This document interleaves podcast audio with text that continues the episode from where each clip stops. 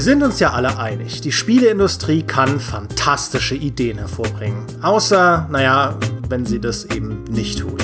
Und besonders beim Launch einer neuen Konsole, diesem Mega-Millionen-Unterfangen, an dem tausende Menschen über Jahre gearbeitet haben, besonders beim Start einer neuen Konsole liegen fantastische Ideen und Flops oft verblüffend nah beieinander. Wo immer eine Nintendo Switch, eine Xbox 360, ein Super Nintendo N64 oder eine PlayStation 4 im Idealfall eine Zeitenwende markieren, nach der Gaming nie wieder so ist wie davor, muss man auch die Schattenseiten nicht lange suchen. Und damit meine ich nicht zwangsläufig Flop-Konsolen. Ja, bei einem Nintendo Virtual Boy musste man damals den Kübeleimer direkt neben sich stellen und ja, Nokia musste seine Engage Handhelds wahrscheinlich irgendwo neben den HD-DVDs, Minidisc-Playern und UMDs vergraben. Und ja, die meisten Leute werden nicht mal wissen, ob der Sega Saturn überhaupt je in Deutschland erschienen ist. Aber selbst erfolgreiche Konsolen starten oft mit Ideen, die sich letztlich als ziemlicher Murks herausstellen. Zum Beispiel, dass euer Nintendo 3DS erkennen kann, ob ihr reinpustet. Die besonderen Leidtragenden solcher Marketingverkopfungen sind sehr oft die Spiele. Launch-Titel, die irgendeine Besonderheit von Konsole XY präsentieren müssen, die letztlich niemand so wirklich braucht. Oder Grafikblender, die wie Trunks in Dragon Ball Z voll auf dicke Muckis setzen, dabei aber Hirn, Herz und Persönlichkeit verlieren. Und genau über diese Exoten wollen wir heute diskutieren. Mit an meiner Seite zwei Kollegen, die das genaue Gegenteil von Grafikblendern darstellen, obwohl sie natürlich beide fantastisch aussehen. Zu meiner Linken ein Mann, der qualitativen Tiefgang zu seinem Job gemacht hat, plus Redakteur Peter Bartke. Hallo, willkommen. Und sollte die GameStar jemals eine eigene Konsole produzieren, dann steht unser Super Mario Maskottchen natürlich bereits fest. Hallo, Maurice Weber. Das, äh, äh, du hast jetzt, muss man sagen, die Kurve gerade noch gekratzt. Du hättest uns fast beide durch die Blume hässlich genannt. Aber das hast du dir offensichtlich schon, schon reingeschrieben in deiner Einleitung, da diese Implikation nicht stehen zu lassen. Ja, das habe ich aus dem Valhalla-Test gelernt. Man muss quasi alle potenziellen Gegenargumente direkt schon mitdenken. Ja, das äh, vor allem, wenn man wenn man mit mit so einem äh, nervigen Sophisten wie mir im Podcast ist. Ja. Und Maurice, lass uns lass uns doch einfach direkt mit dir anfangen, ja? Äh, du, du hast jetzt gerade Godfall getestet und ich will jetzt natürlich keine Schleichwerbung machen, aber du hast auch ein fantastisches, episches Testvideo dazu produziert. Und Godfall ist aus meiner Perspektive genau die Art Spiel. Es sieht ja wirklich hammermäßig aus, aber was du so erzählt hast, klang äh, alles andere als geil. Ja, das Traurige an Godfall ist, ich glaube, das ist ein unabsichtlicher Grafikblender. Also in dem Sinn, dass das, das fühlt sich nicht an wie ein Spiel, wo von Anfang an jemand gesagt hat, Leute, wir brauchen irgendwas zum Konsolenlaunch, was geil aussieht. Wir können dafür auch auf jede Qualität scheißen. Es muss nur zeitig da sein und viel Geld einspielen. Ähm, es wirkt eher wie ein Spiel, wo halt doch der Gedanke war, Leute, unsere beste Chance, weil wir haben keinen großen Namen und sowas, deswegen hat ja auch ziemlich wenig Hype, ist zum PlayStation Launch da zu sein als Exclusive äh, und halt geil auszusehen. Und wir müssen das auf um jeden Preis schaffen. Und dann haben sie gemerkt, ja, verdammt, aber wir müssen mehr oder weniger die komplette Story aus dem Spiel schneiden, zum Beispiel, um das hinzukriegen. Weil das haben sie gemacht. Also, es ist absolut bizarr, wie wenig Story dieses Spiel hat und wie komisch sich das äußert. Weil es gab ja diesen, diesen Trailer direkt zum, also der Godfall war ja das erste Spiel, das für die PlayStation 5 je präsentiert wurde. Mit so einem mhm. Trailer, wo so drei Typen so einen Turm hochschauen und dann da grimmig entschlossen drauf zugehen. Und einer davon ist die Hauptfigur, die spielt man auch. Die zwei anderen Figuren treten auch noch mal in der ersten Cutscene im Spiel auf und sagen, sagen wirklich sowas so, Orin, du kannst auf mich zählen. Und das ist der letzte Satz, den diese Figur das ganze Spiel sagt, weil danach verschwindet sie komplett und tritt nie wieder auf. Und es, er sagt noch so, weißt du, okay, ihr geht hinten rum, ich mach den Vordereingang und dann gehen sie einfach. Und eine, also die eine Figur wird nie wieder erwähnt und die andere, und ich spoiler jetzt, es ist kein großer Spoiler, ich habe es im Video nicht gezeigt, wenn man dann einen Bossgegner sieht. Ähm, nach zwölf Stunden oder so, kurz vor Ende, taucht die zweite Figur nochmal kommentarlos in der Cutscene auf, wo du zum vorletzten Boss kommst und dann kommentarlos da siehst, wie der Typ gerade schon gegen ihn kämpft und gnadenlos abgemetzelt wird. Ich glaube, er sagt nicht mal was. Und deine Figur macht auch nicht viel Anstalten, irgendwie einzuschreiten oder sonderlich berührt Klar. zu sein. Der ähm, hat dich ja auch hängen lassen die ganze Zeit. das, das stimmt. Und, und das Bizarre ist, diese beiden anderen Figuren, die sind auch auf dem Cover mit der Hauptfigur und auch im Render-Intro zu sehen. Also offensichtlich war mal geplant, dass es eine Story gibt, wo die eine Rolle spielen. Das ist nur überhaupt nicht mehr da.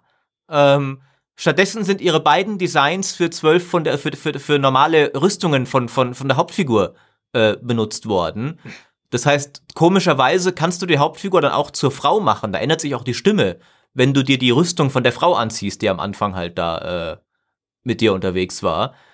Und solche Sachen ziehen sich durchs ganze Spiel, dass du das Gefühl hast, dass, also, das hätte noch ein Jahr Entwicklung gebraucht und hätte dann sogar ein echt cooles Spiel sein können.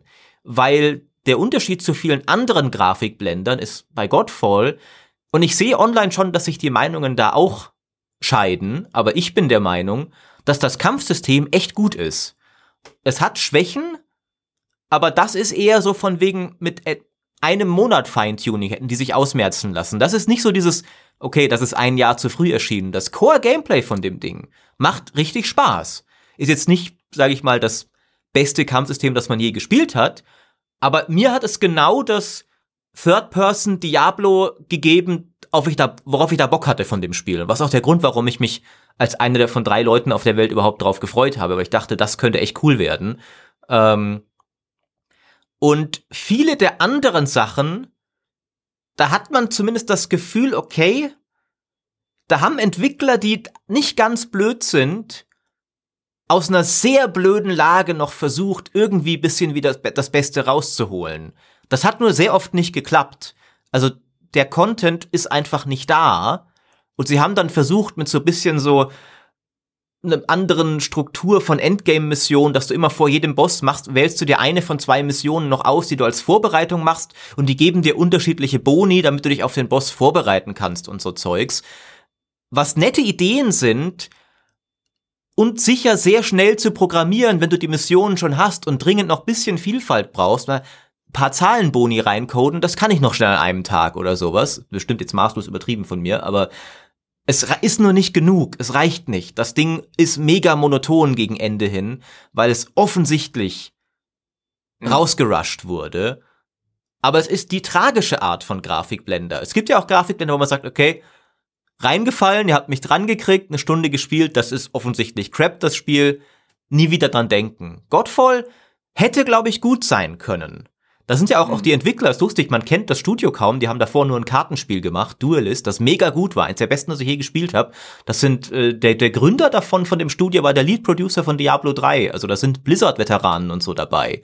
Das sind, das sind keine ahnungslosen Deppen. Gut, weil man sagen kann, was man will über Diablo 3 zum Launch-Zustand, ne, aber, äh, aber es ist letztlich wahrscheinlich schon ein Grafikblender. Also das Label ist wahrscheinlich doch auf einer gewissen Ebene angebracht. Aber gerade was du sagst mit Duelist, das ist ja, also man muss mal einfach mal festhalten, der technische Sprung. Ja, Duelist ist ja wie die meisten Spiele, die du Maurice magst, technisch sehr unbeeindruckend. ja. ähm, aber Godfall, also das ist ja, also wie war in, in, in was für einer anderen Welt das Spiel technisch halt spielt. Ähm, dieser Sprung ist so gigantisch, dass man sagen muss, wie immer sie das hinbekommen haben. Und ich plapper da eigentlich nur nach, was du mir auch schon erzählt hast, Maurice. Äh, ich bin ja da nicht drin im Thema, aber ähm, das ist ja schon ein gigantischer Sprung, ne? Also eigentlich, ja. eigentlich verdienen sie dafür, dass sie einen Grafikblender produzieren konnten, verdienen sie eigentlich Respekt, den sie nicht bekommen werden, ja. Das ist ein interessantes Argument, aber es stimmt. Äh, ich glaube auch, das Studio ist wirklich, also das sind, das ist ja auch kein riesiges Studio, das sind, glaube ich, 75 Leute oder so aktuell, was ja verglichen mit manch anderem sogar noch klein ist nach AAA-Maßstäben. Also ich glaube, das, also Duelist war ja ein Kickstarter-Spiel. Und ich glaube, damals war das eine einstellige Teamgröße noch ganz am Anfang. Also die haben, die haben sich schon.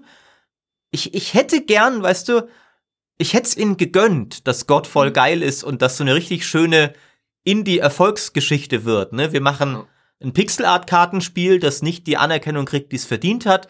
Und dann holt uns Sony an Bord für das erste PlayStation 5 Exclusive-Spiel. Es ist mega geil und alle feiern's. Ist nicht die Realität. Witzigerweise hat mhm. anscheinend auch Sony davon Abstand genommen. Ich muss gerade noch mal gucken. Ich habe das nämlich vorher äh, weil ich einfach aus Neugier geguckt habe, ob, ob, ob auf Amazon inzwischen doch wieder eine PlayStation 5 verfügbar ist, habe ich gesehen, oder in irgendeinem anderen Shop, wird dir halt immer empfohlen, kauf deine PlayStation 5 zusammen mit einem dieser Exclusives. Und dann sind da Spider-Man, Sackboy und Demon Souls. Und Godfall steht nicht mal mehr zur Auswahl. So wurde das, also das wird dir nicht mal mehr als PlayStation 5 Exclusive empfohlen groß. Weil anscheinend das auch der, den Leuten klar ist, dass das kein Spiel ist, das die Leute dauerhaft begeistern wird. Hm. Ähm, Anders als Sackboy, oder? also Sackboy, nach dem, äh, nach dem was unsere Kolleginnen sagen, ist das ja sehr gut. Ja. Äh, aber das ist schon, äh, da hält sich die Enttäuschung, glaube ich, aber dann in Grenzen, weil ihr sagt, sagt ja selbst, es ist ein Studio, wo man jetzt nicht erwarten konnte, dass sie irgendwie, dass das auf gleich jetzt ein super Spiel wird, ein ganz neues Genre, ein äh, Third-Person-Slasher mit Loot, was ja eh das eine der schwierigsten Sachen ist, die richtig zu kriegen. Ähm, und äh, ich bin dann tatsächlich enttäuschter, wenn sowas rauskommt wie äh, Rise, äh, Son of Rome, ja, wenn äh, Crytek Studio dahinter steht, die eigentlich was können müssten und dann so ein wunderschönes Spiel abliefern, das ja eigentlich die, die Antike so lebensecht abbildet. Echt grandios sieht es aus. Am PC noch viel besser als auf der Xbox One. Aber es hat halt null Inhalt und null ähm, ja, Tiefe. Also es ist ja wirklich ein reines äh, Klick dich durch die Gegnerspiel. Ähm, und das ist für mich so die, das richtige, der, der, der echte Grafikblende, also den, den man wirklich äh, dann später sagt, also nee, das war, das war gar nichts.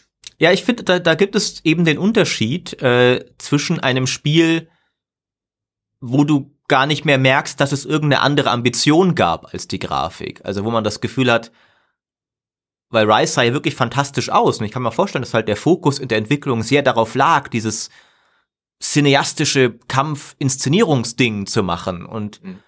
gar nicht so die Ambition überhaupt also ich vielleicht auch gar nicht ab, man hat vielleicht nicht absichtlich gesagt, wir machen ein dummes, leeres, inhaltleeres Spiel, aber die Primärambition war eindeutig die Grafik. Ähm, Klar, und, weil auch genau. Microsoft genau. ja dahinter steht, ne? Und ja. die gesagt haben, wir brauchen ein Showcase. Und das ist ja fast immer der Fall, wenn dann so ein Grafikblender rauskommt, natürlich oft zum Launch einer neuen Konsole, willst du ja, wie kannst du die, die Fähigkeit einer Konsole zeigen? Natürlich mit dem Visuellen ist es am einfachsten und dann brauchst du auch ja schon vor Release äh, irgendwie eine coole, coole Trailer und Gameplay, das alles bis daher da gewesen in den Schatten stellt und ähm, aber dann bleibt halt vielleicht nicht mehr so viel Ressourcen übrig für den Rest und natürlich muss das Spiel dann auch fertig werden rechtzeitig äh, und das ist glaube ich dann ein, ein, ein Schlüssel ähm, eine Schlüsselkomponente, wie solche Grafikblende überhaupt zustande kommen. Bei Godfall, ich meine, die hätten das auch später veröffentlichen können. Ich meine, die sind auch im Epic Store, die sind auf PC. Ähm, die hätten das jetzt nicht, denke ich, ich weiß nicht, natürlich nicht, was Sony da hinter den Kulissen gemacht hat, aber äh, die hätten das auch später veröffentlichen können, ja, und dann vielleicht besser, wäre es besser gewesen. Ja, ich, ich vermute, ähm, die haben halt wahrscheinlich, also ist eben recht, das hat ja Dimi schon gesagt, ist ein kleines Studio, das einen großen Sprung gemacht hat ich vermute mal, Teil der Finanzierung kam deswegen, weil Sony gesagt hat, wir finanzieren das, wenn wir halt das Ding dann zum Launch haben, weil wir brauchen dringend Exclusives. Äh, hm. Andererseits wurden so viel andere Sachen auch verschoben, dass man jetzt fragt, okay, warum? Und vielleicht haben sie sich auch gedacht, okay, unser Hype ist so klein, weil wir keinen Namen haben. Unsere beste Chance ist, gerade jetzt, wo alle anderen Exclusives verschoben werden, ne, dann sind wir halt Natürlich. am Start finde aber auch äh, bei, bei Godfall, das wäre wieder was, wo, wo wir mal wieder einen Podcast machen könnten mit dir, unserem lieben Designer Paul, äh, weil ich finde, Godfall ist auch von seiner Präsentation, wirkt es halt so generisch. Also ich finde auch rein vom Trailer, vom Szenario und so weiter.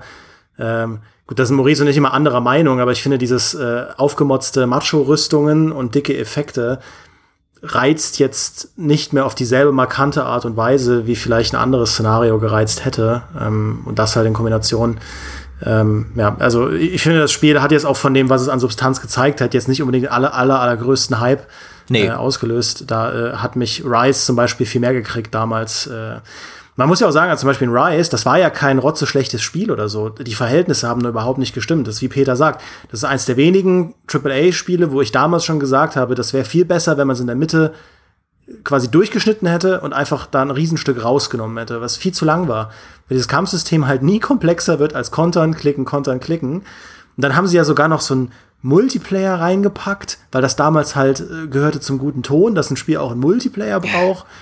Und dann auch so ein Arena-Horde-Modus und so. Und, und nichts davon war spielmechanisch in irgendeiner Form länger als eine Stunde spannend.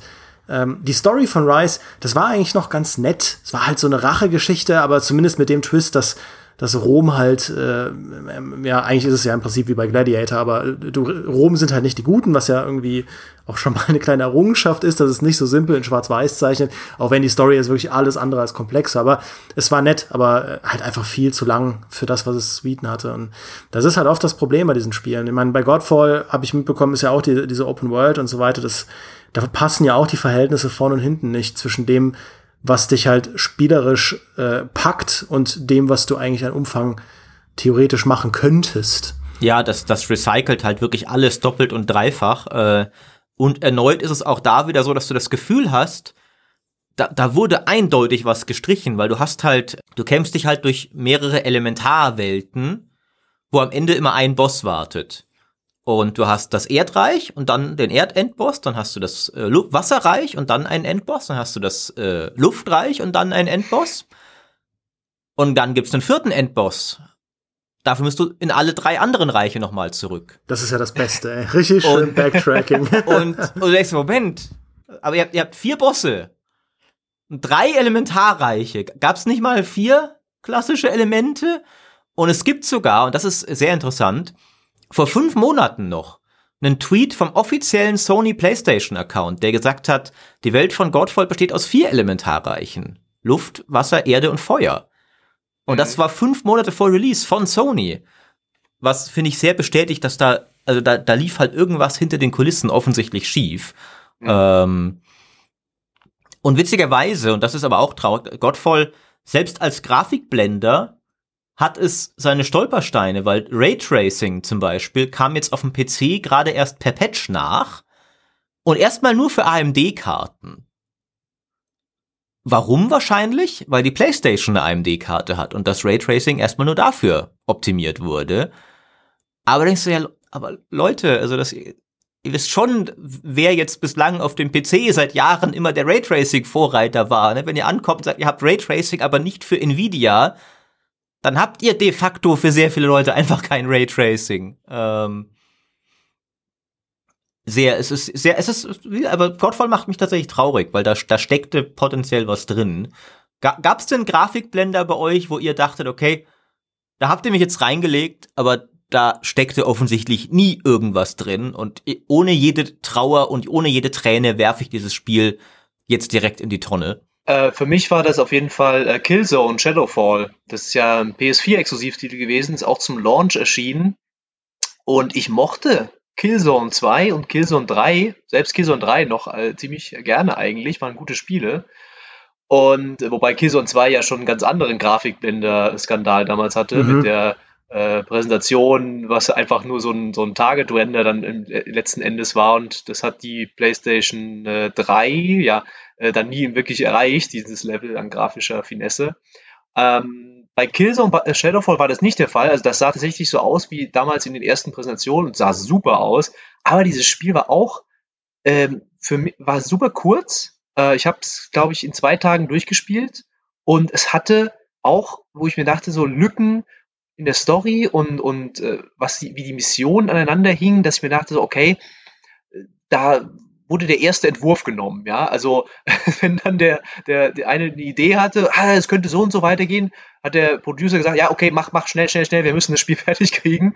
Und ähm, da wurde nicht nochmal drüber gegangen und sagen, okay, hm, vielleicht ist doch nicht so gut, wenn wir jetzt hier am Anfang diese coole Open Open Worlding Level haben im Wald und später sind es einfach nur lineare Schläuche. Äh, es könnte vielleicht Leute nicht so gut finden, wenn wir sie da so ein bisschen verarschen. Äh, und dieses Spiel war dann echt, und das hatte dann auch noch so ein belangloses und nichtssagendes Ende, ähm, dass es eigentlich die Killzone-Serie dann äh, vielleicht auch schon, die, die, dann schon zu lang lau gelaufen ist, aber eigentlich für immer beerdigt hat. Ich glaube, da kommt nichts mehr. Hat es ja auch wirklich geschafft, ne? Ist ähnlich wie mit äh, Resistance. Das sind so, so, so Oh, Sony-Shooter-Serien, Resistance. die einfach begraben wurden. Ähm, Mhm. wohingegen sich ja ein Gears bei Microsoft echt bis heute gehalten hat, weil die Spiele halt auch immer gut waren. Aber äh, bei mir war es auch echt Killzone. Und lustigerweise, äh, die PS4 war ja meine erste Sony-Konsole, die ich selbst besessen habe. Das heißt, ich hatte gar keine Beziehung zu der Killzone-Marke. Aber ich hatte halt richtig Lust zu lernen, wie man auf der Konsole Shooter spielt. Und da hatten sie, als ich die PS4 bekommen habe, das, die Konsole war da schon eine Weile draußen, hatten sie Killzone halt schon sehr drastisch reduziert. Und ich dachte mir, oh ja gut, wie schlecht kann das sein? Ähm, ich habe das nie beendet. Ich finde, das war, das war nicht nur, das war nicht nur einfach als Shooter enttäuschend. Da haben sie ja auch noch probiert, dieses Touchpad von ähm, von der PS4 äh, so zu integrieren. Es war ja ganz am Anfang haben sie ja auf der PS4 gesagt, ja dieses Touchpad, das viele Spiele eigentlich nur als einen als einen zweiten Startknopf benutzen. Ähm, da kann man ja auch drüber streichen und das ist ja so richtig so auch sehr sensitiv und so. Ähm, das hatte das auch noch eingebaut. Und dann, ich war damit völlig überfordert, da rumzustreichen auf diesem Touchpad und jetzt mach es bitte. Lustigerweise Ghost of Tsushima hatte das ja auch dann noch mal, hat es dann auch wieder eingebaut. Lustig, einfach ein Spiel am Ende der Konsolenära. Da konntest du ja auch noch mal drüber streichen, dann hast du diesen Windhauch bekommen, der, der beim Navigieren geholfen hat. Ähm, und diese ersten äh, PS4-Spiele hatten das eben auch. Und es, es war ein total überflüssiges Ding. Keiner hat das gebraucht, deswegen haben sie es auch dann über Bord geworfen. Das äh, Tomb Raider Reboot hatte das auch. Das war ja ein äh, Port, glaube ich. Also das ist ja dann als eine, als eine aufgehübschte Version für die PS4 erschienen. Ähm, und hatte dann eben auch solche Gimmicks da drinne, äh, wo ich mir gedacht habe, ja, das braucht doch kein Mensch. Äh, und Rise hatte ja auch die Sprachsteuerung, wo man in dieser völlig belanglosen Belagerungsszenen noch seine eigenen Leute mit, äh, wenn man in sein, in sein Game, Gamepad reinruft, Feuer, ja. Ich meine, was ja eigentlich mega geil ist. Aber es ist halt nur ein Gimmick. Es ist, das, das ist was, das klingt auf dem Papier cool und ich glaube, du, Maurice, du würdest das privat auch richtig nutzen, als ein Mensch unter Millionen. Ja, ne, wo- äh, zwei Menschen. Neulich habe ich ähm, äh, auf Twitter habe ich das gesehen und unser lieber Freund Steinwallen hatte ein ein Guide, glaube ich, gepostet, wie du deine Truppen in Mount and Blade 2 mit einem Sprachsteuerungsprogramm steuerst. Geil. Und das ist doch mal geil. Also, äh, du hast natürlich völlig recht, Demi. Es ist, es bringt nur was, wenn halt die Schlachten auch irgendwie, also wenn es halt komplett irrelevant ist, was deine Leute machen, ist ja auch egal, was du ihnen zurufst. Aber halt, das mal in cool zu machen, dass du wirklich deinen Truppen aktiv, also ich glaube, es hatte auch mal irgendwie Tom Clancy's Endwar, ja, da ist das auch so Vertrauen in sowas bei mir gestorben damals, ja. Ja, es müsste halt mal jemand mit einem guten Spiel machen. Ja. Aber vielleicht, wenn du ein gutes Spiel hast, machst du sowas nicht, weil dann weißt du, du brauchst nicht so ein Gimmick. Ähm, Ich fühle mich da auch ein bisschen seltsam, wenn ich äh, zu Hause sitze und in mein Mikrofon Attacke schreie. und da kommen, kommen die Leute vielleicht auch für andere äh, falsche Ideen, die Nachbarn, ja. ja, gut, die, die, die Wir müssen den Nachbarn, Feind vernichten. Die Nachbarn. Ja, ich, ich war mal, ähm, als ich noch in einer Studentenwohnung äh, äh, gewohnt habe, äh, wo die Wände etwas dünner waren, hat mich tatsächlich mal dann, äh, zufällig bin ich äh, in der Früh auf dem Weg in die Uni einer, einer Mitbewohnerin von nebenan über den Weg gelaufen. Zufällig? Und die, Ah. Zufällig, ne, und die fragt mich so, sag mal du, ähm, spielst du eigentlich manchmal so Killerspiele? Und anscheinend hat man meine Killerspiele durch die Wände gehört. Das heißt, äh, Age wenn sie mich 2. auch noch, wenn sie mich auch noch Angriffsbefehle hätte brüllen hören, hätte sie vielleicht, ich weiß nicht, irgendwie die Polizei gerufen oder sowas. Von daher hast du wahrscheinlich nicht unrecht. Ja, aber Gimmicks sind ja immer sowas auch, was diese, ähm, diese Launch-Spiele und auch Konsolenspiele, gerade Exklusivtitel, Sony ist da wirklich der, der größte Offender für mich. Ähm, ich erinnere mich noch mit Grausen, das war zwar kein Launch-Spiel, aber Lair, das war ja. Mhm, ähm, das Drachenspiel von den Legend- äh, Rogue Squadron machen. Ne? Genau. Das war ja äh, legendär, äh, sah es damals als angekündigt wurde super toll aus mit Drachen, Ja. äh, die Feuer speien und du kannst sie steuern und so. Aber sie haben halt, das Spiel hatte viele Probleme, aber sie haben hatten halt von Sony diese, diese Maßgabe oder die Entwickler waren selbst davon begeistert, diese Steuerung mit dem Six-Axis äh, einzubauen, dass du eben den Controller drehen und wenden musst, ja, Oh nicht mit Gott. den Analogsticks rumwurschteln, sondern den eben, äh, ja, wie heutzutage den Oculus Rift, äh, ähm, ja, die, die, die Hand-Controller äh, oder so in der Luft rumzufuchteln. Ja, Heavy. Rain hatte das doch auch manchmal. Oh Gott, ja, Heavy Rain. Der absolute Albtraum. Ey, He- Heavy Rain habe ich aber, da bin ich all in gegangen, weil ich mir dachte, okay, wenn, wenn schon alberne Gimmicks, dann spiele ich dieses Spiel jetzt mit PlayStation Move. ähm, und die beste Nutzung dessen war, dass es eine. Szene gibt, nein, nein, nicht, die- also äh, ja, äh, dem, dem tatsächlich nicht komplett fern, aber es gibt ja diese Szene, wo, wo Madison, glaube ich, diesen, diesen Stripclub infiltriert Oh von, meine von diesem. Mafia-Boss und du den dann zum Reden bringst, indem du ihn an seine edelsten Teile fasst und dann sagt dir der Move-Controller, okay, jetzt ausstrecken und dann so ein bisschen twisten. Und du machst halt genau die Bewegung, die sie wohl gerade diesem armen Kerl antut.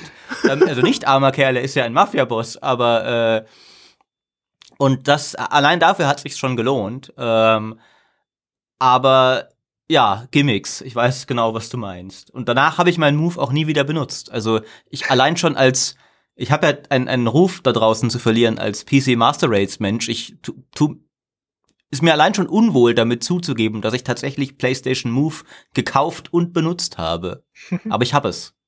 Ja, aber ähm, das, was Peter da auch, also dass du leer ansprichst, ähm, um auch auf Maurice Frage zurückzukommen, das war auch so ein Spiel, das hat mir richtig wehgetan.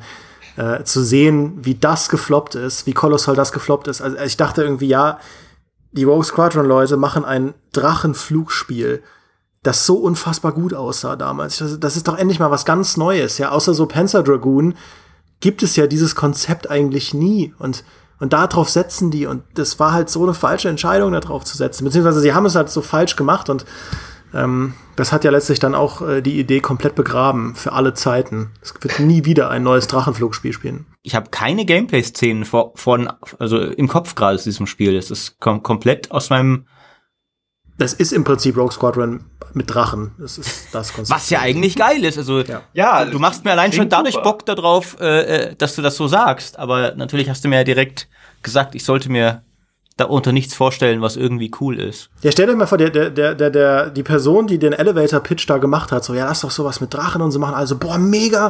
Und dann gibt es diesen einen Typen, der sagt, ja, aber lass uns das doch hier Sony-mäßig mit dem Controller so machen, dass man es so steuert und dass dann dem zugestimmt wurde. Wenn du die Idee ursprünglich hattest, du hast nichts falsch gemacht, deine Idee war klasse. Aber es hat halt auf dem Weg zum Ziel, hat sich dieses Spiel so verlaufen. Ja, also Oh ich, ich weiß genau, was du meinst. Also das war in dem Fall auch nicht mal ein Grafikband, also einfach nur ein, ein Schrottspiel. Aber äh, als ich damals zum ersten Mal gehört habe, dass die Macher von Star Wars Battlefront jetzt ein Herr der Ringe Schlachtspiel Ja. machen, Oh mein Gott. dachte ich mir, das ist das. Geilste, was ich je gehört habe. Ja. Das, also, weil das Einzige, was Star Wars Battlefront noch besser machen könnte, ist, wenn es die einzig noch größere und coolere Popkultur, nicht größer, aber coolere Popkulturlizenz hätte, nämlich Herr der Ringe. Wie falsch ich doch lag. Wie falsch ich doch lag. Ich weiß noch, ich war auf der Games Convention. Das war damals auch die Games Convention, ja, in Leipzig. Und habe das gespielt. Und wie es sich halt für ein Herr der Ringe Spiel gehört, ist das Demo-Level für sowas ja eigentlich immer die Schlacht von Helms Klamm. Das war bei Die Rückkehr des Königs so, das war bei Lego Herr der Ringe so und das war da auch so. Und du bist einfach auf dieser Mauer und vor dir ein leeres Feld. Im Hintergrund eine Uruk-Armee, die offensichtlich, ich glaube es wirklich nur, dass es Sprites waren, die leicht animiert waren, also so im Hintergrund. Und ab und an laufen so zwei, drei einzelne Uruks vor aus dieser Armee, klettern hoch und es sind nicht mal die Uruks aus dem Film, weil es das Intro-Level ist, es ist der schwächste Gegner und es sind so, so die, glaube ich, hatten nur einen Lendenschurz oder sowas. Also auch, aber nicht mal diese coolen Berserker, so wirklich wie so halt so ein Uruk, der seine Rüstung gestohlen quasi. wurde, sah der, sah der aus. Und dann machst du halt zwei, drei Uruks auf den Mauern von Helms Klammplatt und mehr waren's, glaube ich, nie gleichzeitig. Und ich habe mir ernsthaft gedacht, so Leute, wie, wie kann man denn, also, wie kann man denn die Schlacht von Helms Klamm verkacken? Das, das ist doch, das ist doch, also, du, du hast, das ist dir, alles ist dir serviert, was du brauchst, ja? Das ist wirklich, ich meine, ich sag nicht, es ist nicht schwer, weil Spieleentwicklung ist schwer und Peter Jackson war, hat bestimmt auch nicht diese Szene lecker, locker aus dem Ärmel geschüttelt, aber du kannst wirklich nicht sagen, okay, ja, wir wussten leider nicht so ganz, wie wir die Schlacht von Helms Klamm cool in ein Spiel umwandeln. Nee, sorry. Das, das, na, kein, ich, keine Entschuldigungen. Aber es war sowieso ein Tag der Enttäuschungen, weil sie haben auf der Bühne ein Quiz gemacht, wo du das Schwert des Hexenkönigs gewinnen konntest. Also wirklich so eine 500 Euro Metallversion von Veta, sehr hochwertig. Und ich war voll am Start, äh, hab Hand gehoben und alles, dass ich auf die Bühne gerufen werde. Sie haben zwei andere Leute auf die Bühne gerufen, die sich dann mit Quizfragen wie wie heißt Frodos Onkel schwer getan haben. Und ich bin innerlich gestorben, aber es hat so gut zu diesem Spiel gepasst und es hat überhaupt nichts mehr mit Grafikblender. So redet über Grafikblender, sagt mir irgendwas über Grafikblender. Ich gebe hier voll vom Ich habe das, ich habe das bei einem Power Rangers äh, Wettbewerb habe ich auch. Ähm, ich, ich da, da wurde gefragt, ähm, wie der Helfer der Power Rangers heißt, nämlich Alpha 5. Und ich wusste die Antwort und jemand anders war aber lauter. Und deswegen, das war, also eine Sekunde hat quasi da mich daran gehindert, den Power Rangers Film zu gewinnen als Videokassette. Oh. Das weiß ich bis heute noch. Diese, diese Art von Versagen. Und da, da sind wir ja auch schon wieder bei den Grafikblendern, weil ich finde, bei Leer und der, der Person, die die Idee hatte, ist es ja genau das Gleiche. Du kannst dir so leicht eine Zukunft ausmalen, wo alles gut ausgegangen wäre, wo diese Idee sich nicht durchgesetzt hätte, wo man die Power Rangers Kassette gewonnen hätte und Leer halt nicht diese Kacksteuerung gehabt hätte und alles wäre gut gewesen. Aber manchmal im Leben hm schlittert man dann auf die falsche Bahn und man denkt sich, wie konnte das im, im, in der Rückschau passieren? Ja. Ich wollte noch mal auf Gimmicks zurückkommen, weil ich das auch eine sehr interessante Diskussion finde, weil nämlich alles, was, was Dimi gesagt hat, stimmt natürlich. Gerade Sony ist ja König der sonderbaren Controller-Gimmicks. Jetzt haben sie es anscheinend endlich mal richtig gemacht. Also ich habe selber den DualSense noch nicht angefasst, äh, aber anscheinend sind sich alle da, sind sich ja alle einig, dass der mega geil ist. Ähm, ich finde es nur interessant, weil ich das oft schwer vorher abzuschätzen finde. Weil ich finde, genauso hätte man sagen können, dass eigentlich jede Nintendo-Konsole der letzten Jahre ein albernes Gimmick war. Und ich weiß auch noch, als die Switch damals angekündigt wurde mit diesem Trailer, wo, oh, guck mal, du kannst das Ding und dann diese komischen Joy-Cons und so, das fanden wir alle nicht geil. So zynische, natürlich äh, Gaming-Branchen-Leute, die wir sind. Äh, was ist das denn für ein albernes Ding? Und auch die, das, wie jetzt die, die, die Wii, alles mit Bewegungssteuerung, das ernsthaft, äh, aber es hat die ganze Welt erobert. Ja, aber Nintendo hat ja auch oft daneben gelangt. Also selbst bei den Sachen, wo sie erfolgreich waren. Ja, zum Beispiel hatte ja die Switch am Anfang dieses One-Two-Switch, wo sie mit so Minispielen gezeigt haben, wie feinfühlig eigentlich diese Joy-Cons sein können, auch von dem Sound und dem Vibrationsdesign und so. Und also ich kenne zumindest kein Spiel, das das halt auf die Art von Sensitivität nochmal probiert hat. Ähm, das stimmt. Und du hast dann auch zum Beispiel beim 3DS hatten sie am Anfang, haben sie natürlich ganz viel auf 3D gesetzt, ja. Und du hast hier Spiele, wo man Super Mario 3D Land, wo es dann diese Tiefeneffekt gab. Und ich glaube, bei jedem 3DS lagen auch so AR-Karten dabei, wo man dann so 3D-mäßig äh, in der echten Welt so Nintendo-Figuren sich angucken konnte.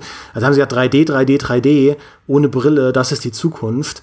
Und dann irgendwann haben sie den 2DS rausgebracht, weil sie gemerkt haben, keine Sau interessiert sich für diese 3D-Effekt. Also, dass das große Gimmick des 3DS ist eigentlich voll egal. Die Leute wollen einfach nur gute Spiele spielen auf einem coolen Gameboy und das ist alles, was es braucht. Das ähm, stimmt. Und auch dieser, dieser Nintendo DS mit dem Touchpen, da gab es ja auch am Anfang viele Spiele, die vor allem mit auf diesen Touchpen ausgelegt waren. Es gab sogar Zelda-Spiele, die nur mit dem Touchpen funktioniert haben ähm, und das dann auch reinpusten konntest beim 3DS, was eigentlich nur die Lautstärke des Pustens gemessen hat. Also es war kein richtiger Atemsensor. Aber sie hatten halt immer solche Gimmicks auch mit drin, wo du dir im Nachhinein gedacht hast, so ja, irgendwie war das voll der Käse. Aber Nintendo wirft da einfach, das muss man ihnen einfach lassen. Ich meine, die Wii U ist ja auch ein gigantischer Flop gewesen mit den zwei Bildschirmen. Ähm, aber sie werfen halt immer so viele Ideen an die Wand und werden da auch nie müde, das zu tun, dass man einfach sagen muss, wenn dann so eine Idee mal stickt, wenn die halt mal hängen bleibt an der Wand, dann, dann ist sie gekommen, um zu bleiben. Mhm. Und äh, das ist, das finde ich das Geile an Nintendo. Ja. Auch der Virtual Boy oder so, die haben ja also so, so krasse Flops produziert oder auch sich so verkalkuliert bei Gadgets, die man benutzen können sollte, ja. Ähm, aber äh, es hat dann am Ende, die Kreativität bei ihren Designs hat dann ja am Ende doch dafür gesorgt, dass Nintendo-Konsolen einfach quasi ohne Konkurrenz einzigartig sind. Vor allem jetzt mit der Switch. Was halt Nintendo, finde ich, auch richtig macht, ist, dass wenn sie so ein Gimmick, also nicht immer, aber oft, ähm, dann machen sie es ausreichend stark Teil der Grundidentität der Konsole, dass die Leute gar nicht drum kommen, es mal auszuprobieren. Und dass Entwickler sich auch sicher sein können, wenn ich jetzt ein Spiel mit Bewegungssteuerung für diese Konsole entwickle, dann ist das nicht so, dass das nur Leute spielen können, die sich für 100 Euro extra die Move dazu gekauft haben. Oder Kinect oder was weiß ich. Sondern das ist das Kernding der Konsole. Genau wie bei Switch. Da kannst du dich darauf verlassen, dass jeder Switch-Besitzer hat halt eine tragbare Konsole mit diesen zwei Joy-Cons. Äh, und es ist nicht nur irgendwie Leute, die sich das 200 Euro extra Portable-Modul mit dazu gekauft haben, äh, während ja oft so die größeren Innovationsversuche von Microsoft und Sony dann sie eher so, ja, ist halt irgendwie mit noch ein extra Gerät, das sich niemand holen will, weil es nichts dafür gibt und deswegen entwickelt auch niemand was dafür und deswegen gibt es nichts dafür und deswegen holt sich niemand. Ja, dafür hat äh, Nintendo halt auch keine Grafikblender. Ne? Also das Ja. äh, ist halt äh, schon, der, kann man sagen, äh, ich, ich habe jetzt überlegt, gab es jemals ein Nintendo-Spiel, das irgendwie die Leute ähm, so verzückt hat, weil sie sind ja immer, ähm, ich sag mal, rein auch von der technischen Seite eher ein bisschen am Ende des äh, Spektrums und setzen halt sehr stark auf Design bei ihren Spielen, auf Spielspaß, auf äh, Ideenreichtum. Und da gab es nie das Spiel, also natürlich war Super Mario 3D World äh, damals, äh, oder vier, äh, sorry, 64, äh, war unglaublicher Sprung für die 3D-Grafik, aber das war natürlich auch kein Grafikblender, sondern das war ein fantastisches Spiel. Und ähm, in diesem Fall passt Nintendo eigentlich überhaupt nicht in unseren Podcast rein. Nee, tatsächlich nicht. Ich, ich muss jetzt die ganze Zeit an, halt an, an Breath of the Wild denken, was ja so eins der Grafik-Powerhouses der Switch ist. Und das ist ja auch das genaue Gegenteil von einem Grafikblender. Ähm, Aber was Nintendo halt braucht, sind System Seller. Und äh, das ist ja dann schon interessant zu sehen. Also eigentlich die eine Konsole, die bei ihnen katastrophal gefloppt ist, nämlich die Wii U, da hat, war ja genau das das Problem. Die hatte einfach keine System Seller, die hat kein, kein Spiel auf die Bahn gebracht, wo, wo es dann hieß, dafür braucht ihr unbedingt eine Wii U, weil es kein Zelda gab, also kein originäres Zelda. Es kam dann ja am Ende Breath of the Wild, glaube ich, sogar noch für die Wii U raus, als so Nachklapp. Äh, und ich glaube, das Twilight Princess, nee, das war für die Wii, genau. Ähm, aber die, die, Wii U hat sich ja immer schwer damit getan, irgendwie so, so starke äh, System-Seller-Spiele auf, auf, auf die Bahn zu bringen. Und es hat dann auch kein Third-Party-Studio dafür äh, produziert. Und damals hat man immer gedacht, so ja, es liegt halt an der Technik. Die Technik ist so schlecht, das ist so schlecht, da will, da, die können ja gar nicht die modernen AAA-Spiele da draufbringen. Und dann kam die Switch, ja, wo es ein Doom gibt und wo eigentlich auch Spiele möglich sind, The Witcher 3, wo man denkt, so nie im Leben hätte ich für Möglichkeiten, dass man The Witcher 3 auf die Switch bringen kann. Das finde ich immer noch Aber geil, Es geht, es geht. Und also wenn, wenn halt auch die Third-Party-Entwickler genug Anreiz sehen, das zu tun, dann machen sie das schon in irgendeiner Form möglich. Und äh, das ist ja, die, die, die. Switch war ja, finde ich, ein sehr interessanter Fall, dass sie einfach mit ihrem schieren Erfolg die ganzen Third-Party-Leute überzeugt hat. Das Ja. war ja nicht von Anfang an, dass alle gesagt haben, wir bringen jeden Scheiß auf die Switch, den wir haben. Die haben nur gemerkt, so, ey Leute, die Leute kaufen diese Konsolen in, in Massen, in Scharen. Wir lassen uns gerade so viel Geld durch die Lappen gehen, weil wir nichts auf der Switch haben. Aber äh, äh, vielleicht hat ja auch, wie Peter sagt, Nintendo einfach das genau richtige Formular gegen Grafikblender entdeckt. Du musst einfach richtig schwache Konsolen machen. äh, also ich meine, nicht schwach, im, die, die Switch ist ja nicht schwach im Sinne von, also was die in ihr kleines Ding reinpackt, ist ja, wie Dimi sagt, schon sehr beeindruckend. Aber du wirst da jetzt kein Raytracing-Spiel drauf haben, ne, wo du sagen, das hier ist die Next Gen. Und ich find's auch interessant, dass Nintendo ja auch in einer anderen Kadenz Konsolen released. Also Sony und Microsoft machen ja immer fast exakt gleichzeitig, damit irgendwie alle klassischen AAA-Entwickler alle sagen, okay, wir haben diese gleiche Technikbasis, auf der wir aufbauen. Und jetzt ist die, der Abstand der Switch ja nochmal massiv gestiegen. Die ist ja gerade im Vergleich nochmal mit deutlichem Abstand die schlechteste Konsole geworden, technisch, weil jetzt die beiden Konkurrenten viel stärker geworden sind. Äh, ich glaube tatsächlich, du hast einen äh, spannenden Punkt gesagt, dass, äh, und dem ja auch, dass, dass die Spiele zeigen ja, was die Konsole kann. Und das war bei Nintendo, glaube ich, auch der Fall bei Nintendo Switch, dass ein Zelda eben gezeigt hat, wow, da geht ein modernes Open-World-Spiel. Das sieht vielleicht jetzt nicht ganz so perfekt aus wie ähm, auf PC, auf äh, PlayStation oder Xbox, aber es ist einfach beachtlich, was da geht. Und ähm, das ist immer so eine Signalwirkung. Deswegen denke ich auch, dass so ein Grafikblender, äh, beziehungsweise ein grafisch aufwendiges Spiel, das äh, rauskommt, auch eine sehr wichtige Funktion tatsächlich erfüllt. Und deswegen sind ja auch die ähm, Hersteller so dahinter, dass sie halt was Cooles zu zeigen haben, weil ähm, das, wir fragen uns ja immer alle, ich habe da schon Kolumnen drüber geschrieben, sind die nächste Generation der Konsolen, ist das wirklich ein großer Sprung? Ja, lohnt sich da die 500 Euro auszugeben? Und wenn du das sehen kannst, dann sagen alle, ja, lohnt, super, wow, das gab es vorher noch nie so. Ja. Ähm, und da sind selbst so Spiele, glaube ich, wie so ein Rise, ähm, auch wenn es natürlich eine irre Enttäuschung ist, ähm, erfüllen die halt schon eine Funktion, nicht nur abseits dieser reinen, dieses reinen Marketings und die Leute irgendwie hinzubringen, sondern es zeigt einfach, das kann die Konsole, ähm, da so viel Power steckt drin, ja, jetzt muss sich halt ein Team halt ein bisschen mehr Zeit nehmen und das halt auch noch ein cooles äh, Design, ein cooles Gameplay ausdenken. Und dann kann auf dieser Konsole kann was auch immer passieren, ja. Und ähm, so ähnliche Funktionen hat ja auch Crisis erfüllt auf dem PC, indem es halt gezeigt hat, guck mal an, wie schön ein Spiel sein kann und wie, ähm, wie man Hardware ausreizen kann, die ja chronisch unterfordert ist am PC immer.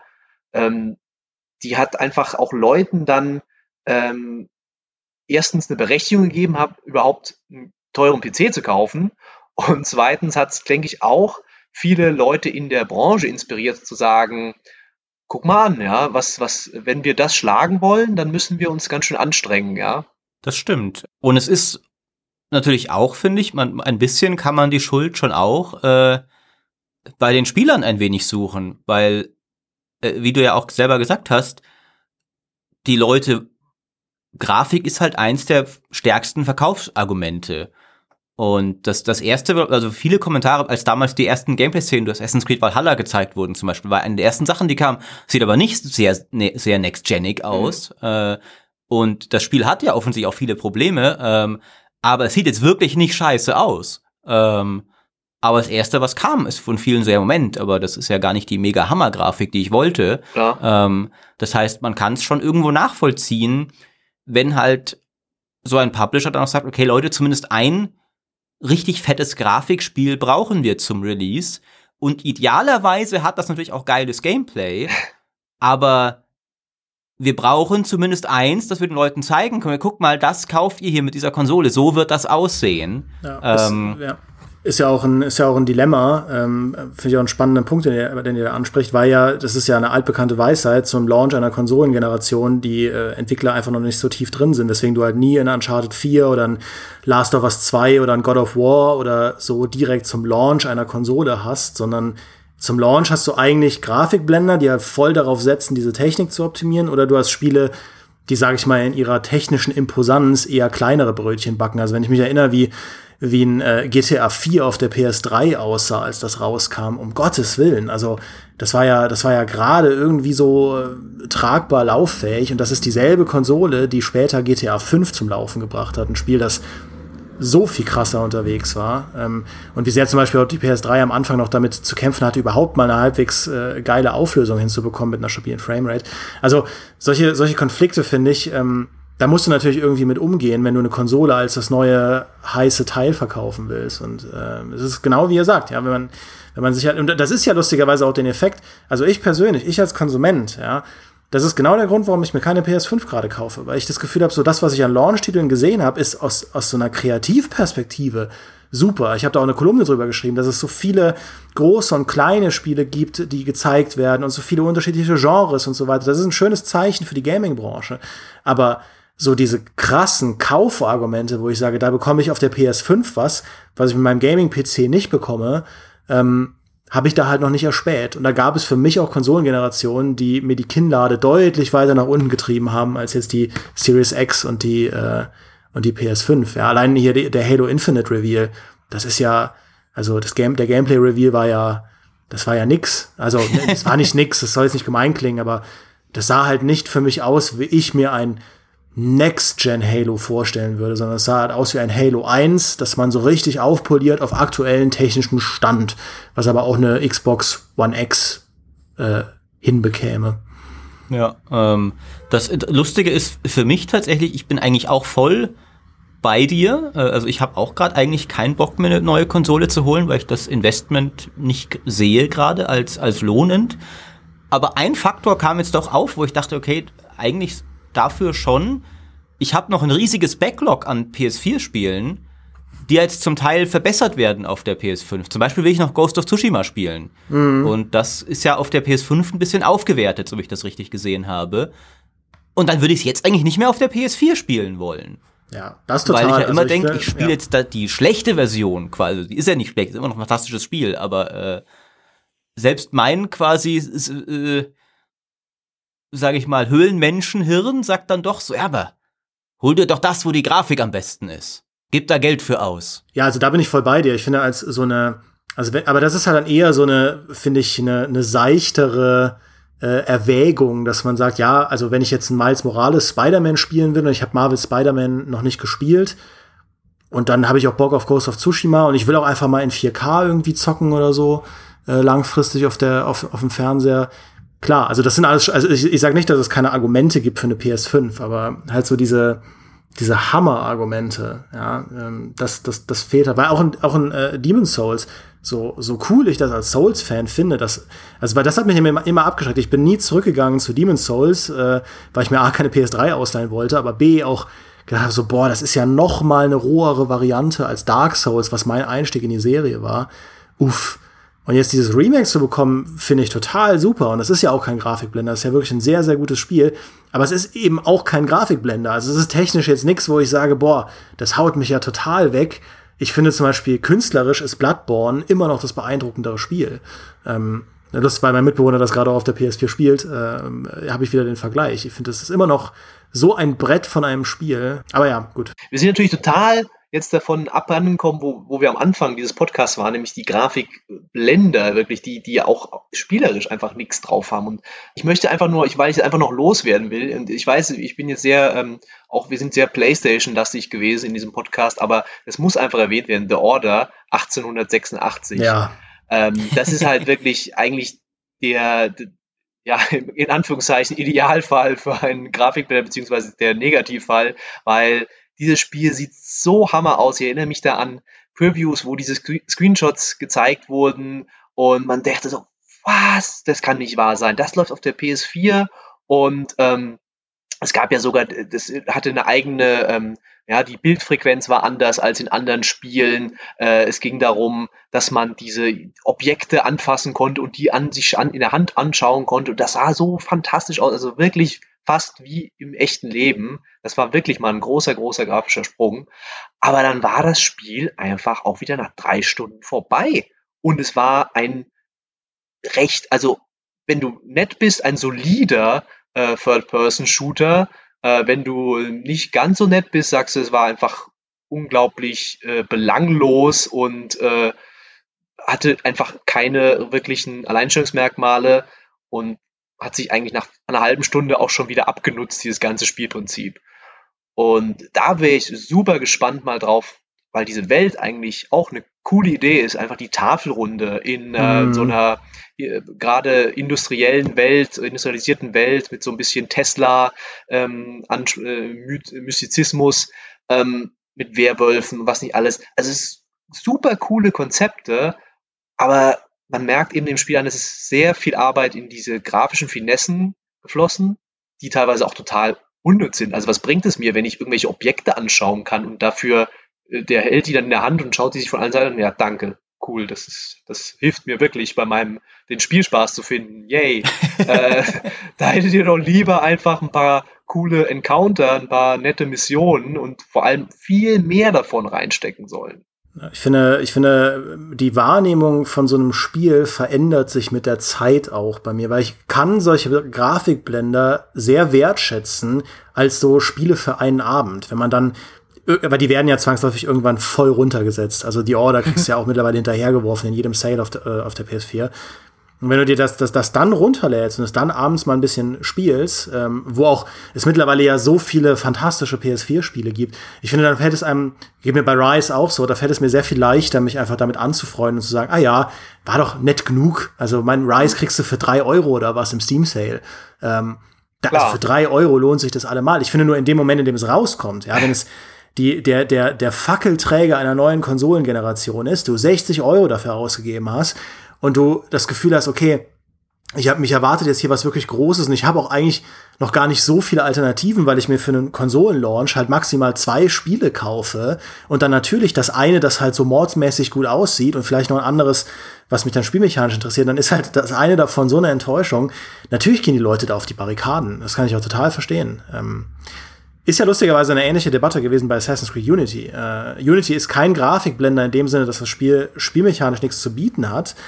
Aber es ist ja schon ein Spiel, wo man gemerkt hat, da hat Ubisoft voll und ganz drauf gesetzt, das technisch so beeindruckend wie möglich zu machen. Und es ist ja kein Wunder, dass, äh, dass es genau da dann auch auf die Nase gefallen ist, weil sie sich in die, da mal irgendwie, da gibt es ganz viele Reports, zu denen man lesen kann, diese Technik, die da drin steckt, ja, was sie dann gemacht haben, um das Licht zum Beispiel so geil hinzubekommen, das ist von der Art und Weise, wie da mit Ressourcen umgegangen wurde, alles so ein instabiles Porzellanlädchen, ja, dass eigentlich, dass sich die Tür geöffnet hat, dafür kaputt zu gehen, weswegen auch dann Syndicate ein bisschen schlechter aussah, weil sie es da halt einfach auf die sichere Tour gespielt haben.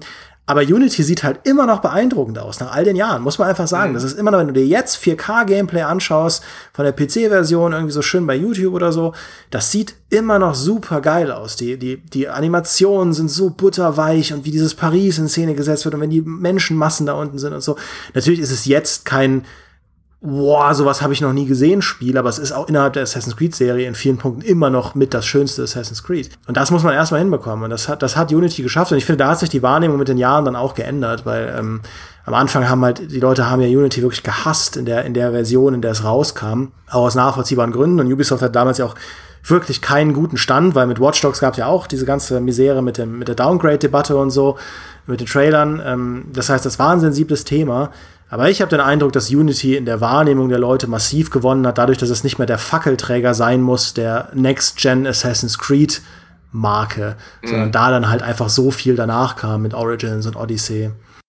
Ich wollte mir auch mal wieder eine neue Chance geben. Ich habe es damals getestet, aber leider gehöre ich anscheinend zu so 5% aller Unity-Käufer, bei denen die PC-Version bis heute nicht funktioniert, trotz Patches, trotz neuer Treiber. Ich bin einfach im Anfangsgebiet, ging es einfach nicht mehr weiter. Es war so verglitscht man konnte einfach nicht weiterspielen. und ich hatte immer noch Performance-Abbrüche noch und nöcher. Aber bei anderen Leuten läuft super. Ich denke, das ist einfach dieser, dieser Ausdruck dieser Engine, die total verkünstelt und total ähm, ja, am Rande eines äh, äh, eine, einer Klippe aufgebaut wurde, wo unten das Meer tost und äh, es kann jederzeit runterfallen und crashen und äh, dann ist aus. Ähm, aber eine Sache, die ich noch in den Raum werfen wollte, ähm, ein Genre, das finde ich von Grafikblendern sehr verfolgt wird, sind tatsächlich die Racing Games, ähm, weil auch da, das war bei der bei dem Launch, glaube ich, von der von der Xbox One Generation, da hatten sie ja das Forza Motorsport 5, ähm, das damals auch relativ gute Wertungen bekommen hat, aber wenn man Forza 5 vergleicht mit dem, was dann Forza 6 nachgeschoben hat, äh, gar nicht so lange danach, das waren echt äh, zwei Welten. Also da hast du auch so stark gemerkt, dass sie versucht haben, bei Forza 5 vor allem diese Technik an den Start zu bringen. Das war auch von in puncto Umfang gegenüber Forza 4 deutlich zurückgefahren. Ich glaube, es gab ja auch auf der, auf, auf der Playstation, dann gab es auch, glaube ich, ein Gran Turismo 5 Prologue, also eine Prolog-Version von GT5, ähm, die total abgespeckt war, weil sie das richtige Spiel dann erst irgendwie ein, zwei Jahre später raushauen konnten. Und, und solche Geschichten findet man häufiger, dass das auch bei Racing-Spielen, weil Racing-Spiele sind auch so ein Ding, das haben sie ja, glaube ich, jetzt aber der PS5, ne, da hatten sie ja auch das, was war das, GT7 oder so, ähm, bin ich so drin bei den, bei den Sony-Rennspielen, äh, aber da haben sie ja auch wieder mit dem Rennspiel ähm, sind sie reingegangen, weil das lässt sich natürlich auch mal super zeigen. Rennspiele sind ja als Genre wunderschön, also äh, auch Forza Horizon und so, wenn du da Grafik präsentieren willst, gibt's eigentlich neben so Kampagnen-Shootern, Call of Duties und so weiter, und krassen Open-World-Sachen kaum was Besseres als so ein, als so ein richtig, so ein Rennspiel, wo du siehst, wie mhm. die Schweißperlen der Fahrer vom Lenkrad runtertropfen. Ja, das, ja. das musst du zeigen. Denk halt an Drive Club, was äh, Stimmt, ja, heute das fantastischste Wetter aller Rennspiele hat, aber zum Release eine einzige Katastrophe war.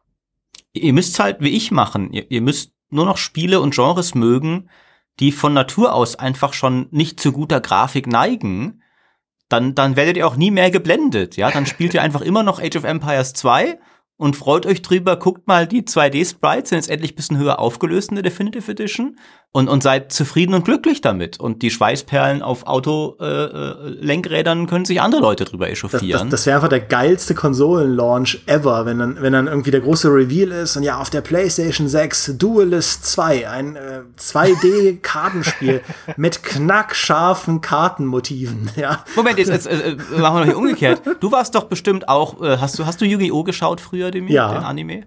Ja, ja äh, wo, wo er dann die, die Figuren wirklich in der Arena erschienen und so. Stell dir mal vor, ein Kartenspiel, ja, wo die Figuren dann in der Grafik von Godfall tatsächlich in der Arena erscheinen. Das wäre doch mal geil. Das wäre geil, ja, da bin ich voll an Bord. Du hast mich, hast mich eingefangen, Maurice. Ja.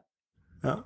Für den Anime-Fan äh, unter uns. Es ist ja auch bei Action-Rollenspielen, du hast ja auch irgendwie was, Lost Ark ist es doch, ne? Dieses äh, Action-Rollenspiel, das so ja. sexy aussieht, dass man es gar nicht fassen kann. Also man kann ja auch, sage ich mal, die technisch normalerweise nicht so herausragenden Subgenres so ausstaffieren, dass sie beeindruckend sind. Das stimmt. Äh, und Lost Ark ist, ist leider zur Hälfte ein Blender, aber längst nicht auf dem Niveau von anderen Spielen, über die wir hier diskutiert haben. Aber wie viele lahme Sammle fünf Kürbisse Quests du zwischen diesen geilen Belagerungsschlachten aus dem Trailer machst, ist schon deprimierend.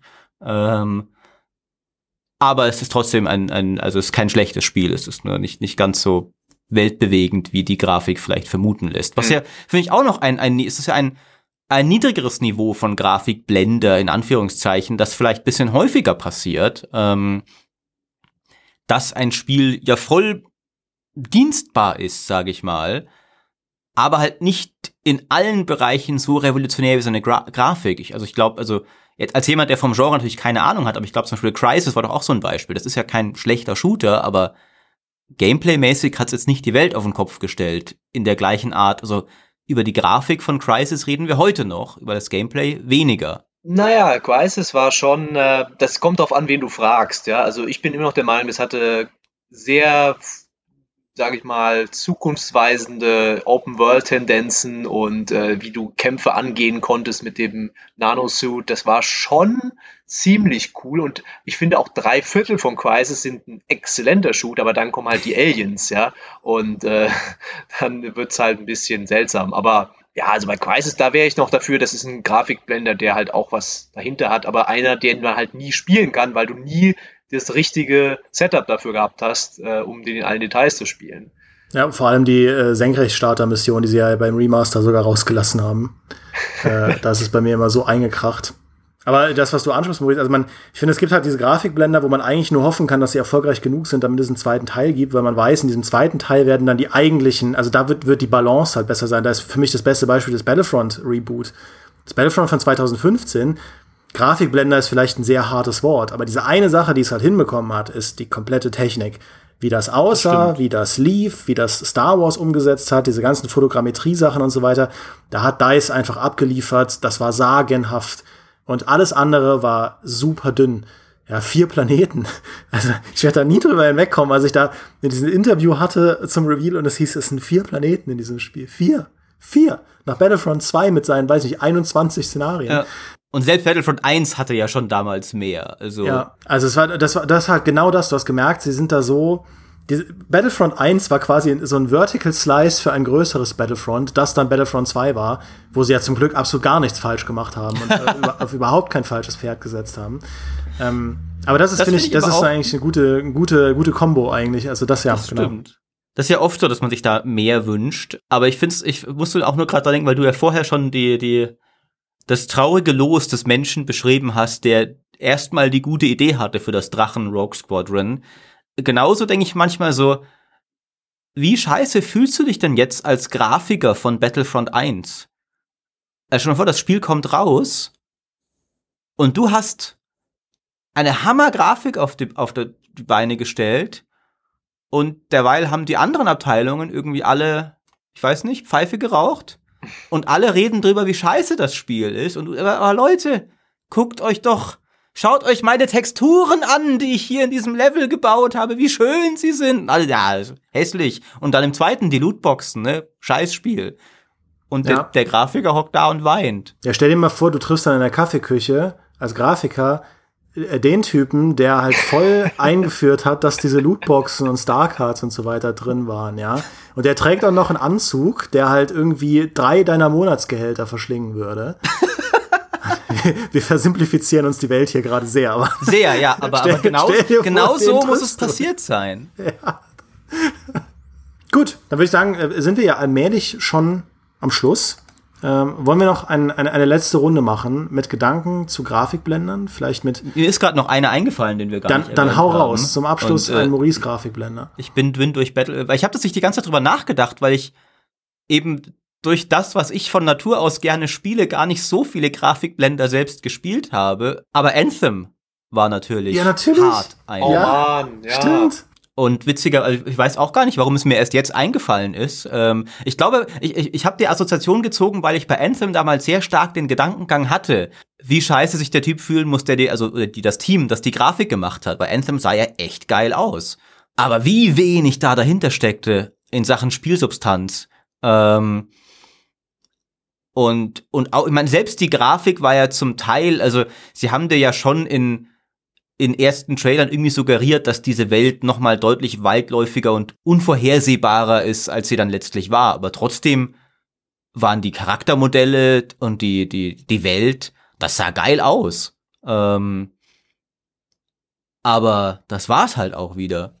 Ja, ich meine, ein, ein Schelm, der jetzt so ein bisschen sagen würde, das passiert EA halt häufiger, aber äh, es ist halt echt so. Anthem und gerade auch die natürlich die ganze ganzen Frostbite-Spiele sie sehen halt oft sehr, sehr beeindruckend aus. Ja, also das Mirror's Edge Catalyst sah halt super aus, ähm, aber natürlich war es auch sehr minimalistisch, aber im Vergleich natürlich auch Battlefield 1 sah fantastisch aus.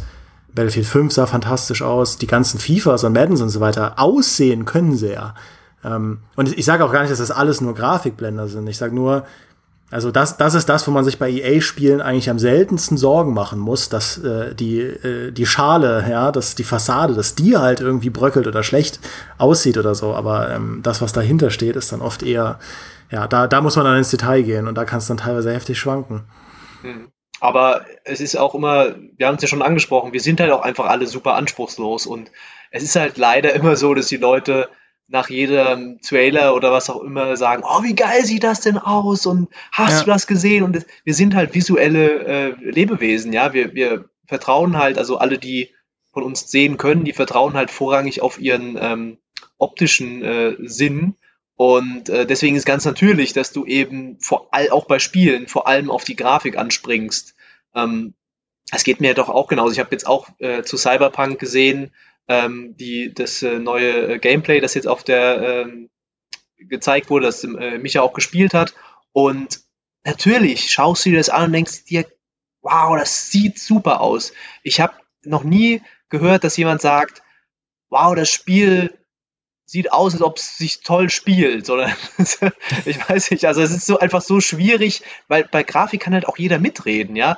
Bei Grafik ja. kannst du dir den Trailer anschauen und kannst dir eine Meinung bilden kannst sagen, naja, das ist gut, das ist schlecht, die Animation, naja, nicht so toll. Ähm, aber über das Gameplay, das weißt du erst, wenn du das dann den Controller oder die Maus in der Hand hast. Und ähm, deswegen ist zum Beispiel so die, die Strategie von so einem wie Electronic Arts oder von Sony oder von Ubisoft, wenn die sagen, machen erstmal eine coole Grafik, ist eigentlich äh, super schlau und ähm, ich würde es genauso machen, ja. aber ich hoffe, wenn ich in der Lage wäre, würde ich dann den Leuten auch noch sagen, ja, aber bitte macht auch das Gameplay, dass es einigermaßen erträglich ist. Aber Dimi hat noch ein ganz gutes Beispiel angeführt ähm, für einen Punkt, wie tatsächlich Grafikblender sein und diese Ambition auch Spiele aktiv verschlechtern kann. Und zwar, äh, was EA eben mit Frostbite macht. Weil sie haben ja, es gab ja dieses Mandat von EA, ich weiß nicht, ich glaube, es steht nicht mehr, aber es gab es eine Weile, dass alle Spiele Frostbite benutzen müssen. Und inzwischen weiß man aber durch einige so Reports hinter den Kulissen, dass Frostbite eine Engine ist, mit der man teilweise unglaublich schwer arbeiten kann. Also gerade BioWare hat sich wohl ziemlich schwer damit getan, manche der Sachen, die sie halt tun wollten, auch für Dragon Age Inquisition zum Beispiel, halt ein Third-Person-Party-Rollenspiel in diese ursprünglich für Ego-Shooter gebaute Engine umzusetzen, dass das tatsächlich die Entwicklung erschwert hat. Und ich glaube, Anthem litt da auch drunter, neben vielen anderen Dingen, weil es halt dieses Mandat gab, wir brauchen diese geile Frostbite-Grafik, obwohl die Engine sich vielleicht für diese Art von Spiel gar nicht anbietet. Und dann hast du halt am Ende die geile Frostbite-Grafik, das hat BioWare dann hingekriegt. Ähm, aber halt, dann musste vielleicht auch irgendwie Mannkraft abgezogen werden von anderen Baustellen. In der Tat, in der Tat. Falls ihr da draußen findet, dass wir alles andere als ein Grafikblender sind, dann äh, denkt doch gerne darüber nach, uns mit einem Abonnement von GameStar Plus zu unterstützen. Dann bekommt ihr nicht nur doppelt so viele Folgen, ähm, sondern ihr bekommt auch einen gigantischen Pool an äh, spannenden Reports und Hintergrundgeschichten, die zum Beispiel auch genau äh, in diese Kerbe reinschlagen, die Maurice, Peter und ich heute angesprochen haben und irgendwie zeigen, wie komplex eigentlich äh, so ein Konsolenlaunch und so eine Entwicklung sein kann. Ich also, muss mal kurz noch äh, reingrätschen, ja. Demi, weil da hätte ich gern im Podcast eine Live-Reaktion von dir. Ich weiß nicht, ob du das schon vorher wusstest. Die, äh, die Hitman-Macher haben ja heute ihre neue Sache angekündigt. Nee, ich hab's noch nicht gesehen. Es ist ein James Bond-Spiel. Wow. Krass. Für Handy oder, oder echt? Project 007 ist die äh, James Bond Origin Story von IO Interactive. Ja, interessant. Gut, ich meine, äh, ich hätte mir jetzt natürlich ein neues Kane Lynch gewünscht, aber äh, als, als glaube ich, einziger Mensch auf der ganzen Welt. Oder ein neues Freedom Fighters. Ich glaube, das sind die, die, sie haben ja alle Lizenzen behalten, als sie wechseln von, äh, von Dingens. Naja, gut. okay, ja. Jetzt hast du mich rausgebracht, Maurice. Jetzt will, ich, jetzt will, ich, das, jetzt will ich das sehen. Gut. Ähm, machen wir es gar nicht äh, länger, als es sein muss. Dann schreibt uns gerne in die Kommentare, äh, was ihr vom aktuellen Konsolenlaunch denkt. Ob ihr euch vielleicht sogar mehr imposante Grafikspiele gewünscht hättet, auf die Gefahr hin, dass sie am Ende enttäuschen. Oder ob ihr sagt, ey, das ist genau der richtige Weg, ähm, nicht zu, äh, sag ich mal, oversellen, sondern ähm, lieber einfach ein breites Angebot an guten Spielen zu zeigen und äh, sich von da dann einfach weiter nach vorne zu entwickeln und dann spätestens, wenn ein GTA 6 rauskommt, werden wir äh, nach guter Grafik wahrscheinlich nicht mehr suchen müssen. Ja, dann bedanke ich mich bei euch, Maurice und Peter. Äh, das war eine coole Runde. Und Hat Spaß gemacht. wir hören uns nächste Woche. Macht es gut. Ciao. Adios.